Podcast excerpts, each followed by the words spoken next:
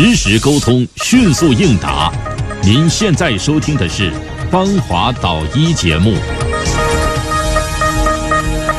欢迎您的继续收听和参与，这里是芳华导医。现在我们邀请到节目组的爱心团队成员、中医眼底疾病的治疗专家徐福元主任，和我们一起来聊一聊有关眼底疾病的防治。徐主任你好，芳华老师你好，听众朋友、大家好。欢迎您的继续收听和参与。十三号听众你好，久等了，请说有什么问题？十三号听众你还在吗？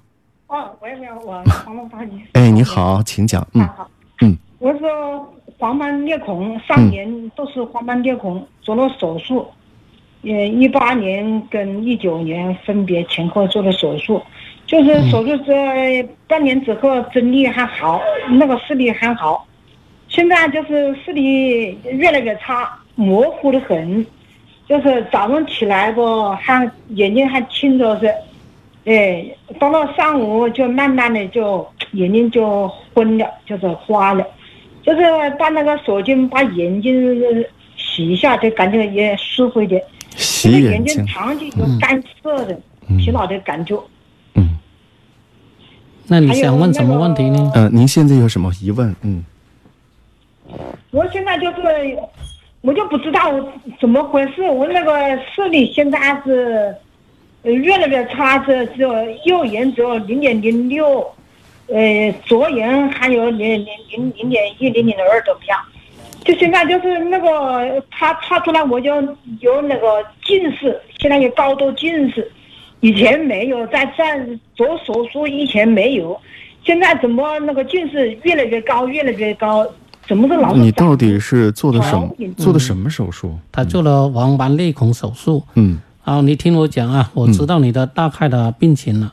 嗯，你这个呢，黄斑裂孔做了这个修复手术，但是视力为什么下降？主要是由于这个黄斑变性的病情还没得到有效控制，它还在发展。比如说，这黄斑前膜增生啊，黄斑渗出啊，黄斑水肿啊，或者有黄斑皮裂啊，这些问题估计还存在。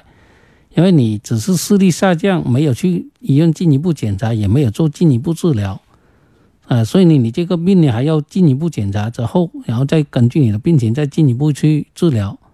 特别像你这种黄斑变性的，最好呢是用中医方面去配合治疗，因为它黄斑裂孔为什么会引起裂孔，主要是黄斑的渗出水肿有关。这个高度近视应该之前就已经存在，只是你没有注意。啊，现在视力差了，去检测了，才才知道自己还有高度近视。其实这个黄斑变性呢，是属于高度近视引起的黄斑变性，明白吧？哦，哎，你这个度数这个近视路数增加的话，说明你这个是病理性的近视。近视为什么老是长啊？老是长啊！现在又是为什么还不清楚吗？病理性的高度近视，它就是就是路数不稳定的，它还会继续增加。就是说，您说直接一点，您之前的手术压根儿就没有控制您的眼病，就是这么简单，没有控制住，没有治好，所以它还在不断的发展，越来越严重，当然视力会下降。嗯，视力就变到零点零几了。是啊，这个很清楚的事情你。还是要赶紧用中医方面的方法去治疗一下。换一个途径啊，换一个途径，就是手术没有效果，那么还有中医嘛？吃段时间的中药，把眼睛养一养，提高它的免疫力，修复已经受损的视视神经细胞，可能对您这个有帮助。尤其是眼底黄斑变性、黄斑裂孔的这些朋友，可能那个时候压根就没有止住这个裂孔，还又开始裂开了啊，又开始扩散了，影响到了视力。清楚了没有，这位听众？